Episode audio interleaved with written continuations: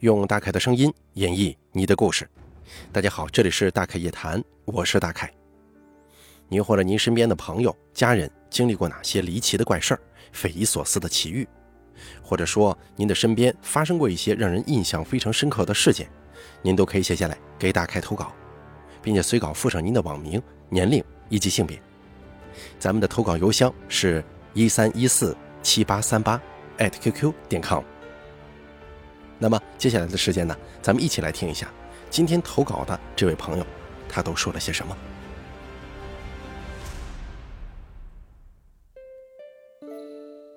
这位朋友是这么说的：“他说，大凯你好，你可以叫我野鬼。我老家是四川的，听你的大概故事有差不多两年时间了。今天呢，我也来投个稿。这次投稿可能会有点长，但绝对都是真实发生的，更不可能是我瞎编乱造的。先说一下啊，我爸呢是上门女婿，外婆家有四个女儿，奶奶家是四个兄弟两个姊妹。”先从我奶奶说起吧。我爷爷很早就去世了，还不到五十岁，是因为得癌症。我奶奶跟我们说，在我爷爷快走的那几天，发生了很多令人可怕的事儿。大概在我爷爷走的前三天的时候，半夜睡觉呢，我奶奶听见有人在房子后面说话。在这儿我得说一下，我奶奶家是山里头的，都是土房子，那时候穷啊。没几家人是盖的砖瓦房，所以那会儿我奶奶就觉得奇怪呀，这谁大半夜在我房子后头说话呢？就拿着煤油灯去后头看看。可是刚走到门口那个位置的时候，又没有说话的声音了。我奶奶以为是小偷，就把我爸爸、大爷他们几个人叫醒了，一起去看看。到了房子后面一看，没人呢。我爸爸他们就说是我奶奶听错了。可是当我奶奶刚躺下，她又听见有人说话。我奶奶那个时候啊，就有些害怕了，就拿着菜刀在屋里骂，一直这么骂。爸爸他们就问奶奶怎么回事啊？怎么老骂人呢？奶奶就说：“你们没有听到有人在屋子后面说话吗？”爸爸是根本没听见呀。而我奶奶那个时候就知道了，我爷爷可能这几天呢，人就得走。而到了第二天晚上的时候啊，这更奇怪的事儿发生了。大家知不知道那种拖竹子的声音啊？在农村生活的小伙伴应该都知道。我奶奶知道第二天应该还会有东西要来，所以就没睡。在吃完晚饭没多久的时候，她就听到有人在屋子后面拖竹子的那种声音，动静挺大。而这次，我爸爸他们也听见了。一直在那儿拖过来拖过去的，折腾了可能得有二十分钟左右吧，才没了声音。我奶奶他们以为今天晚上可能就没什么事了，就去睡觉了。可是到了大概夜里三四点钟左右，一声巨响，就是陶瓷罐摔碎的那种声音，在屋顶响起。当时全家人都被吓醒了，我爸爸他们就要出门去看看到底是谁在捣乱。但是被我奶奶给拦住了。我奶奶就说：“让他折腾吧，反正也就这几天了。”前前后后摔了大概有五六次吧，就没什么动静了。到第三天凌晨五六点钟的时候，我爷爷就快不行了。奶奶在旁边一边抹眼泪一边守着。奶奶跟我们说，爷爷走的时候很痛苦，很痛苦，面目很狰狞。但是在爷爷咽气的前一刻，面目一下就很平静了，还说了一句：“他们来接我了。”然后就咽气了。这就是我奶奶跟我们讲的我爷爷去世前的一些怪事儿。下面呢，再说一说我大爷亲身经历过的灵异事件吧。我这大爷是个半路出家的风水先生，咱们就讲一讲啊，他还不是风水先生之前的灵异事件吧。我大爷在结婚之后，从村里盖了房子，盖的是砖瓦房。那个时候条件好了很多，是盖的那种平底板房，没有楼层，只是在房梁上做了一个夹层，用来放一些东西。而这个夹层呢，是用木头做的。可是，在我大爷家房子盖好了没几天，出问题了。因为我们那边的习俗是盖了新房子要叫朋友或者家人一起去家里住一晚上的。那天有我爸爸、我二爷和我奶奶，还有我大娘大爷，本来一切都好好的，可到了晚上闹鬼了。哎，这边真是闹鬼，因为他们在睡觉的时候啊，听到有人在这个夹层上跑来跑去的。要知道，那个夹层根本就容不下人能站起身子来。连一个小孩上去也站不起来。那会儿啊，有人就觉得应该是小猫或者其他的一些小动物之类的。但是想想也不对吧，因为那种声音起码得是一个成年人踩上去才能发出的动静。那种踩在木头上面跑来跑去的嘎嘎声音，听得大爷他们是毛骨悚然。所有人都吓得跑出去了，都不敢再进屋了。后来硬是去奶奶家住了一晚上。第二天去请了一个先生过来看，那个先生看了之后啊，就告诉我大爷，说是有个东西羡慕你盖了新房子。后来那个先生给我大爷一个木偶，让他放在夹层上，后来就再也没发生过那样的事儿了。再给大家讲讲我外公这边发生的一些稀奇古怪的事儿。先说一说我们村里发生的两件事情，那是我发小的奶奶经历的。那天我发小的奶奶去菜地里除杂草，而菜地呢又比较远，要出了村子之后还得走一段路程，而出了村子得经过一片竹林和一大片坟墓，在那个地方是没有一家人的。那天发小的奶奶是下午去菜地的，夏天嘛，天黑的比较晚。我发小的奶奶呀，就想着弄完了再回去得了。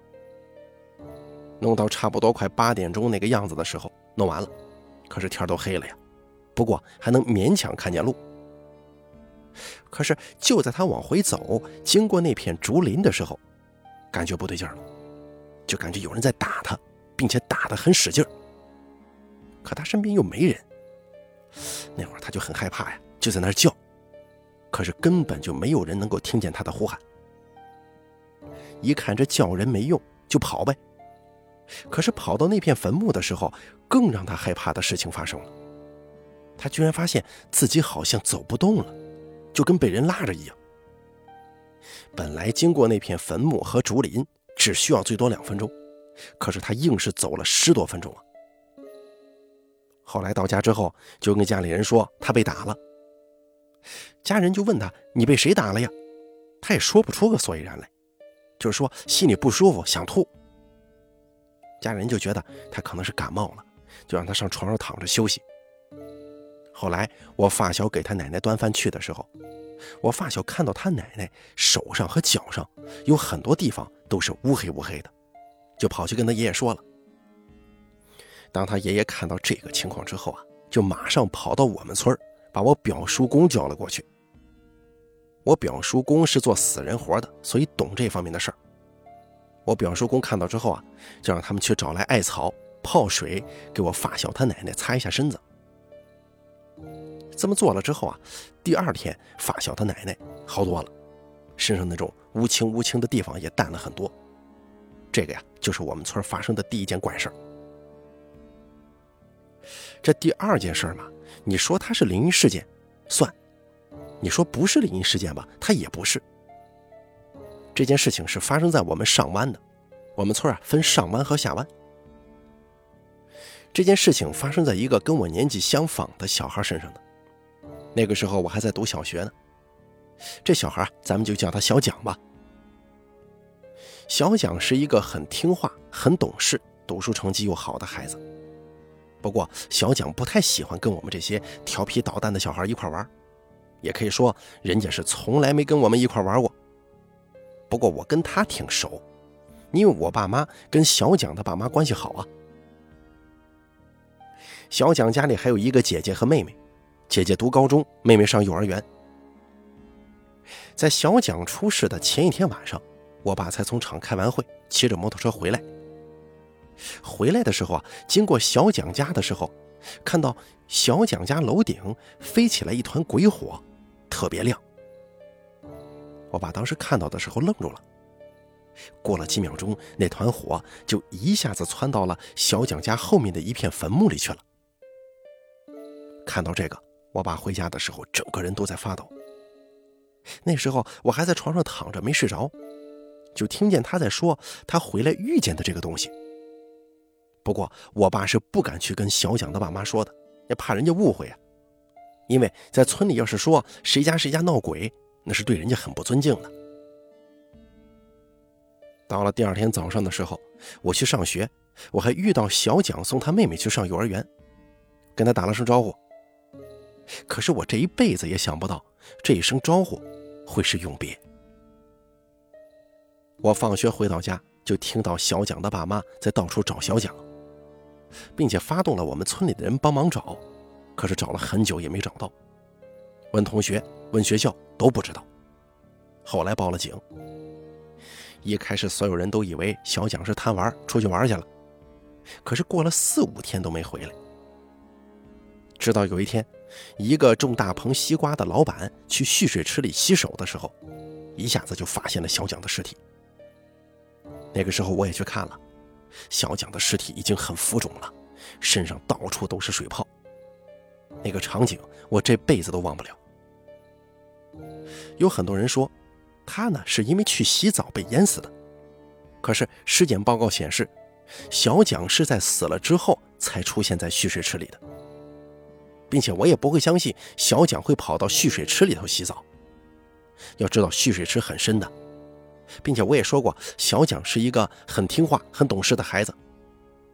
而且他如果真的是去蓄水池里洗澡，为什么他裤子、衣服都脱了，偏偏这个鞋子跟袜子不脱呢？也有人说他是被人打死的，可是尸检之后也没有发现有任何的外伤或者内伤。直到现在，这个事儿过去差不多有八九年了，还是不知道小蒋的死因是什么。而我爸那天晚上看到的那团火，依然是个谜。而小蒋的妈妈大概在三四年前疯了。这个就是我要说的我们村里的第二件事了。以上这两件事绝对是真实的。最后呢，再来给大家分享一下我外公跟我表叔经历的灵异事件吧。我外公是做房子的，只不过不是给活人做房子，是给死去的人做纸房子。我想很多地方都会有纸扎人或者一些别的东西吧，而我们那边不会纸扎人，就做纸房子。我外公就是做纸房子的，请容许我多费几句话，说一说我外公他们干的活。我们那边死了人之后啊，就得找这个扎纸房子的人去扎房子。一般呢都是三个人做，用竹子做的。纸房子分很多种，有两合面、三合面，也有四合面。这个四合面是最好的，也是工程最大的。四合面一般要四个人做一晚上才能做出来。我们那边都是等去世的人下葬之后，中午左右才把这个纸房子给抬出去烧了。下面咱们步入正题。在零八年夏天的一个下午，我在外头玩，刚回家，就看见我外公在收拾做纸房子的东西。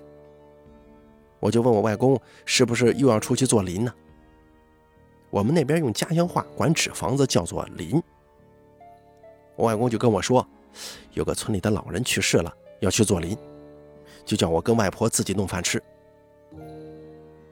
我听我外公跟我讲的是，他们当时呢是三个人去的，一个是外公的师兄，一个是外公的徒弟，他们是骑摩托去的。下午就开始砍竹子做房子的模型。本来搭房子模型一直也没出什么问题，可是到了三点多的时候啊，要把这纸糊在房子模型上的时候，出问题了。因为那个时候也没什么人嘛，都三点多了。后院就我外公他们三个在那做纸房子，在我外公说要把纸糊在房子上的时候，来了个老人给他们三个散烟。当时我外公他们就没多想，心想这么晚了，应该是逝者家中的亲戚或者家人吧。然后呢，就一边跟这个老头聊天，一边往上糊纸。最后呢，聊着聊着跟那个老人吵吵起来了。我外公说。那个老人的意思大概是不喜欢糊在纸房子表面上的那个纸。可是我外公他们早就跟主人家商量好了，就糊这种的，并且我外公也不认识那个老头啊。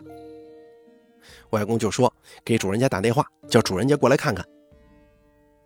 而那个老人一听外公要给主人家打电话，哎，就赶紧走了。走的时候还说了一句：“不喜欢就是不喜欢。”还说要我外公他们做不成这个活说完之后，他人就走了。我外公呢，当时也没在意，心想一个疯老头发神经呗。可是奇怪的事情发生了，这个老人家走了，可能没几分钟吧。本来已经把纸糊在房子的模型上了，都快完工了。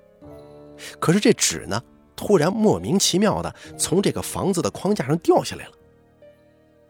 要知道，外公他们可是用强力胶把这纸糊上去的。那个时候，外公他们就觉得真奇怪呀，做纸房子这么多年了，从来没遇到过这种情况。